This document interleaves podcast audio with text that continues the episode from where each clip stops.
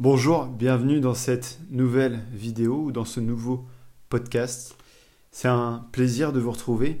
On va parler ensemble de la voix du magicien encore une fois, tout simplement parce que j'estime que les leçons qui sont transmises à travers ce livre sont extrêmement précieuses, précieuses pour moi, mais aussi précieuses peut-être pour vous qui cherchez des réponses. C'est donc avec joie, plaisir que je vous transmets les secrets qui se cachent à travers les aventures de Merlin et d'Arthur. Ce livre est donc disponible aux éditions J'ai lu.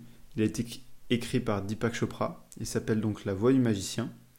Transformez votre vie avec l'enseignement secret de Merlin l'Enchanteur. Nous allons lire ensemble une nouvelle partie du livre et j'espère que cela va vous nourrir de l'intérieur. L'idée avec Cœur, Corps, Cerveau, c'est à travers des histoires, des livres, des lectures, des poèmes, nourrir votre imaginaire, nourrir votre cœur et aussi nourrir votre mental, votre manière d'agencer vos idées, de vous représenter le monde. Aussi, Cœur, Corps, Cerveau, c'est un accompagnement, un accompagnement euh, par téléphone uniquement pour, pour, le moment, et puis un accompagnement euh, prochainement à travers des guides, des guides audio, des guides vidéo, que ce soit des guides en hypnose ou euh, d'autres guides, des formations concrètes. Ces guides sont disponibles sur mon site. Il y en a un euh, actuellement disponible sur ma bibliothèque. Il y en aura un deuxième à propos du tabac. Ce sont des guides d'auto-hypnose qui vous aideront à arrêter le tabac rapidement, de manière progressive et naturelle. Tout de suite, l'histoire de Merlin, de l'alchimie et donc de la transformation. Le magicien enseigne l'alchimie. L'alchimie est la transformation. À travers l'alchimie, vous commencez votre quête de la perfection. Vous êtes le monde. Quand vous vous transformez vous-même, le monde dans lequel vous vivez sera aussi transformé. Les buts de la quête, l'héroïsme, l'espoir, la grâce et l'amour constituent un legs intemporel. Pour faire appel à l'aide d'un magicien, vous devez être fort dans la vérité et libre de préjugés. Après avoir quitté Merlin, Arthur alla vivre avec Sir Hector, un chevalier âgé, et son fils Kai.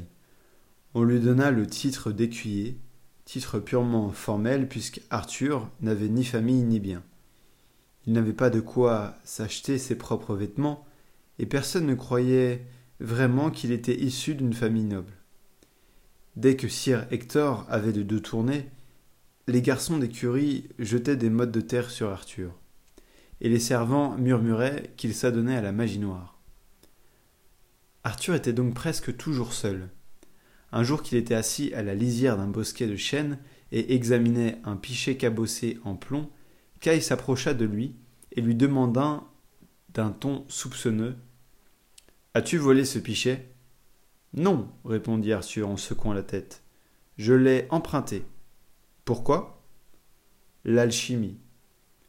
Kay écarquilla les yeux. Il avait entendu dire que les magiciens étaient capables de transformer les métaux ordinaires en or. On t'a enseigné l'alchimie? demanda-t-il. Arthur acquiesça. Si tu es capable de changer le plomb en or, ajouta Caille, excité, notre famille deviendra la plus riche d'Angleterre. Montre-moi. Arthur acquiesça et fit signe à Caille de s'asseoir à côté de lui dans l'air. Sans ajouter un mot, il commença à fixer le pichet en plomb. Après quelques instants, Caille remarqua que les yeux d'Arthur étaient fermés. Il attendit de plus en plus impatient.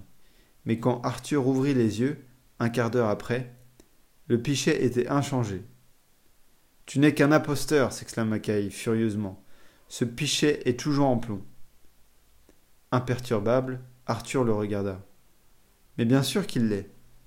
Ce n'est qu'un rappel. C'est moi que j'essaie de changer en or.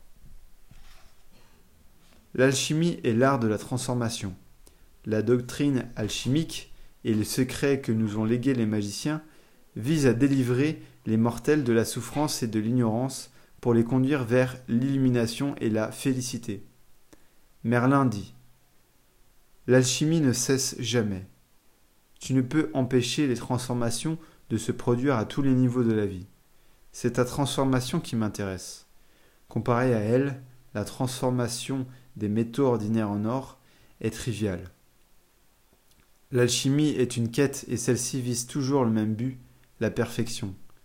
Exactement comme l'or est le plus parfait des métaux, parce qu'il est incorruptible, la perfection chez un être humain signifie la délivrance de la souffrance, du doute et de la peur. Mais si les êtres humains ne peuvent s'améliorer, si nous sommes vraiment aussi faibles et imparfaits que nous le paraissons, demanda Arthur. Le secret ne réside pas dans ton apparence, mais dans la profondeur de ta volonté, répondit Merlin. Les quêtes sont des voyages personnels, et chacun progresse comme il peut. Mais Merlin avait beaucoup à apprendre à Arthur avant que celui-ci entreprît sa quête. Je t'ai souvent répété que ce sac de chair et d'os n'est pas ton corps, que la personnalité limitée à laquelle tu t'identifies n'est pas ton moi. Ton corps est en réalité infini, et il est inséparable de l'univers. Ton esprit englobe tous les esprits et ne connaît pas de limite, ni temporelle ni spatiale. L'alchimie te révélera peu à peu ces vérités. Quand Merlin énonça ces principes, l'ère des magiciens touchait à sa fin, et une nouvelle ère gouvernée par la raison commençait. La raison affirme l'impossibilité de l'alchimie, et tandis que les magiciens s'éloignaient dans le crépuscule de la légende, les humains commencèrent à accepter d'être réduits à des amalgames de chair et de sang, confinés dans de petites cases spatio-temporelles. Nous assimilons la matière solide dont nous sommes constitués à la réalité, parce que nous tenons pour évidente l'équation solide égale réel. Les nuages, les arbres, les fleurs, les animaux et votre propre corps sont constitués des mêmes atomes d'hydrogène, d'azote, d'oxygène et de carbone. Mais ces atomes ne cessent de se déplacer et de changer. Moins de 1% des atomes présents dans votre corps l'an dernier s'y trouvent encore aujourd'hui. Même d'un point de vue matérialiste, cela n'a guère de sens de dire que l'on est constitué de matière solide, alors que cette solidité est un univers parcouru de vide et de flux incessants. La quête de l'alchimie commence sous la surface des atomes et des molécules, au-delà des apparences précaires. Dès son jeune âge, Arthur attendit impatiemment d'entreprendre sa première quête, et il espéra que Merlin lui offrirait un cheval et une carte. Mais Merlin refusa. Une carte des environs serait inutile, car il ne cesse de se transformer. Autant essayer de dessiner la carte d'un torrent. Quand vous vous assimilerez au flux vital lui-même, votre quête de la perfection ignorera les limites. Vous abritez trois perfections l'essence, l'être et l'amour. Celles-ci ne peuvent être bornées par le temps et l'espace. Les limites peuvent être dessinées sur des cartes, et l'aspect visible d'un être humain peut être projeté sur une planche reproduisant ses os, ses muscles, ses tissus et ses cellules. La cartographie d'un cerveau révèle un réseau d'échanges incessants entre 10 milliards de neurones. Pourtant, dans ces deux cas, la carte ne coïncide pas avec le territoire. L'essence, l'être et l'amour, qui constituent un être humain, ont une vie propre et sont issus de la même conscience invisible avec laquelle ils finissent le jour venu par fusionner à nouveau. Quand je te regarde, je vois un nuage d'énergie, dit Merlin Arthur. Et tu peux me voir de cette façon aussi. Mais même ces énergies ne sont pas encore le véritable toi. Elles sont seulement plus essentielles, quoique moins immédiatement perceptibles. Quelle sorte d'énergie? demanda l'enfant. Appelons-les lumière et ombre. Elles jouent autour de ta silhouette pendant que tu joues et que tu penses et que tu sens. La lumière varie selon que tu es joyeux ou triste, inspiré ou fatigué, excité ou ennuyé. Quelques mortels traversent ce monde comme de brillantes lumières, d'autres comme des ombres obscures, mais quelle que soit la vivacité de la lumière, elle n'est pas aussi réelle que le pur silence qui est en toi. Pourquoi ne vois-je pas De la même manière que toi, demanda Arthur. Parce que ces énergies masquent l'être humain. Certains sont denses, d'autres légères, il n'y a pas deux êtres qui soient bâtis de la même façon. De toute manière, vous ressemblez tous à des nuages qui marchent, jusqu'à ce que vous ayez ôté les enveloppes entourant votre âme, vous ne comprendrez jamais la nature claire et intemporelle de votre essence. Selon les textes alchimiques, les quatre éléments, la terre, l'air, le feu et l'eau, se combinent mystérieusement pour créer ce produit final magique, la vie. Il est incontestable que vous êtes fait de terre, d'air et d'eau provenant d'une forme antérieure comme la nourriture que vous absorbez. Le feu qui donne vie à ces matériaux inertes ne peut toutefois être distillé parce que ce n'est pas un feu visible ou même une chaleur organique. Il est le feu pur et simple de la transformation.